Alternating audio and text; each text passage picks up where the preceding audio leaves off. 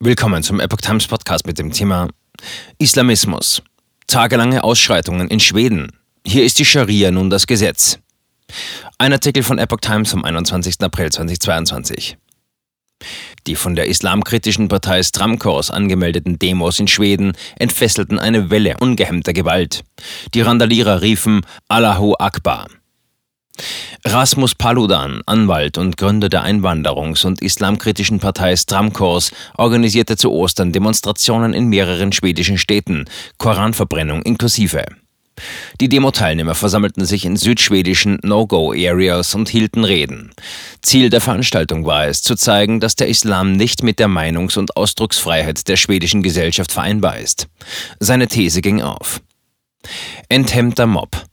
Es folgten tagelange brutale Ausschreitungen in mehreren Städten. Polizeiautos brennen, Steinattacken zielen auf Polizisten, Molotow-Cocktails landen in einem besetzten Stadtbus und die eintreffenden Rettungskräfte werden behindert. Eine Straßensperre wird ignoriert, der Fahrer wegen versuchten Mordes festgenommen.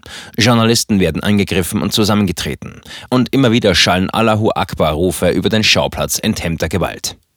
Mancherorts muss sich die Polizei zurückziehen. Trotz Widerruf der Demonstrationsgenehmigung fürs Tramkurs am Folgetag breitete sich die Gewalt weiter aus.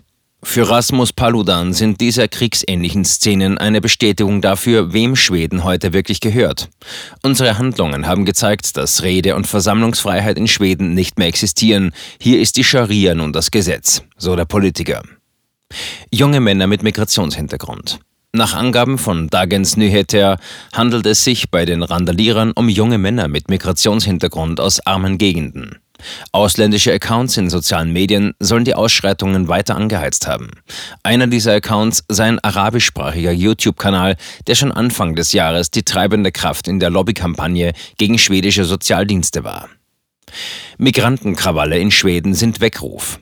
In diesem Zusammenhang kritisiert der außenpolitische Sprecher der AfD-Bundestagsfraktion Petro Bistron die Berichterstattung von ARD und ZDF. Polizisten werden mit Steinen und Molotow-Cocktails beworfen, Mülltonnen, Autos und sogar ein Bus wurden angezündet.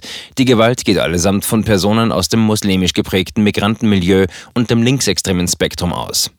Die Sender würden aber den Eindruck erwecken, die Gewalt gehe von ominösen Rechtsradikalen aus. In der Berichterstattung der öffentlich-rechtlichen Sender sieht er eine bewusste Manipulation. FPÖ-Bundesparteiobmann, Clubobmann Herbert Kickel warnt, wenn mitten im angeblichen europäischen Vorzeige-Einwanderungsland Schweden Polizeiwagen brennen und Jugendliche unter Allahu Akbar-Gebrüll auf Polizisten und unbeteiligte Passanten mit Steinen und Brandsätzen losgehen, müssen spätestens jetzt auch bei uns die Alarmglocken schrillen. Bundesanwaltschaft überwiegend mit Islamisten beschäftigt. Die deutsche Bundesanwaltschaft beschäftige sich fast nur mit Islamisten, berichtet die NZZ. So seien 210 Ermittlungsverfahren mit Bezug zum islamistischen Terrorismus von der Behörde im Jahr 2021 bis Ende Oktober neu eingeleitet worden. Zehn Verfahren gegen Linksextremisten und gegen Rechtsextremisten wurden fünf Verfahren eingeleitet. Das Jahr 2020 zeichnet ein ähnliches Bild. Verfassungsschutz warnt vor islamistischen Straftaten. Thomas Haldenwang, Präsident des Bundesamtes für Verfassungsschutz, warnt, die Bedrohungslage durch den Islamismus ist unverändert hoch. Wir müssen jeden Tag auch in Deutschland mit einem islamistischen Anschlag rechnen. Die Sicherheitsbehörden in Deutschland sind daher wachsam und werfen einen sehr scharfen Blick auf die uns bekannten Gefährder.